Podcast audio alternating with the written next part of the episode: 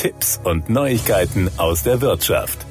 Um zu überprüfen, wie gut die Qualität von Bahnreisen auf Fernstrecken ist, hat der ADAC im vergangenen Sommer seine Tester 30 Mal durch Deutschland fahren lassen. Die Testkategorien spiegeln wieder, was Reisenden beim Bahnfahren besonders wichtig ist. Information und Pünktlichkeit sowie Zustand und Hygiene der sanitären Einrichtungen wurden dabei am stärksten gewichtet. Danach folgen Sitz- und Reisekomfort, Personal sowie Handynetz und WLAN. Das Ergebnis fällt gemischt aus. Vor allem das kompetente Personal die Tester überzeugen. Auch der Sitz- und Reisekomfort schnitt gut ab. Pünktlichkeit, Hygiene und WLAN lassen aber teilweise zu wünschen übrig. Dabei gilt für den ADAC, dass eine hohe Qualität und ein passgenaues Angebot wichtig sind, damit mehr Menschen die Bahn als Alternative zum Auto nutzen und diese ihrer hohen Bedeutung für Klimaschutz im Verkehr gerecht werden kann. Insgesamt gut schneidet die Bahn heute schon beim Sitz- und Reisekomfort ab. Sitzplatzreservierung, Ausstattung und Sauberkeit sowie das gastronomische Angebot zahlen auf diese Kategorie ein. 19 Züge erhielten hier eine sehr gute Bewertung. Der pandemiebedingte freie Nachbarsitz bei Reservierungen wurde im Test immer freigehalten und die Unterstützung für Rollstuhlfahrer durch die Bahn hätte auf jeder Fahrt funktioniert.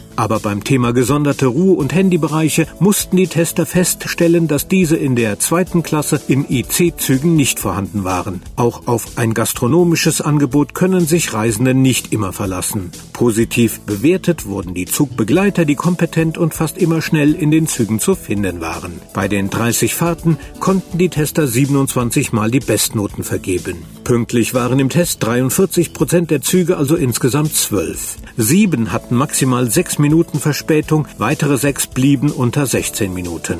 Aber bei drei Verbindungen waren die Verspätungen teils sehr viel größer. 92 Minuten nach der eigentlichen Ankunftszeit kam der Zug mit der größten Verspätung an. Und zwei der ursprünglich 30 geplanten Fahrten konnten die ADAC-Tester nicht antreten, da die Züge ganz ausfielen. Beim Thema Hygiene sieht der ADAC deutlichen Verbesserungsbedarf. In zwölf Zügen gab es eine auffällige Keimbelastung, neun Proben waren sogar potenziell gesundheitsgefährdend. Zwar waren die Toiletten optisch sauber, Türklinken und Toilettenbrillen aber dennoch keimbelastet. Außerdem war in zwei Zügen die barrierefreie Toilette dauerhaft gesperrt. Das waren Tipps und Neuigkeiten aus der Wirtschaft.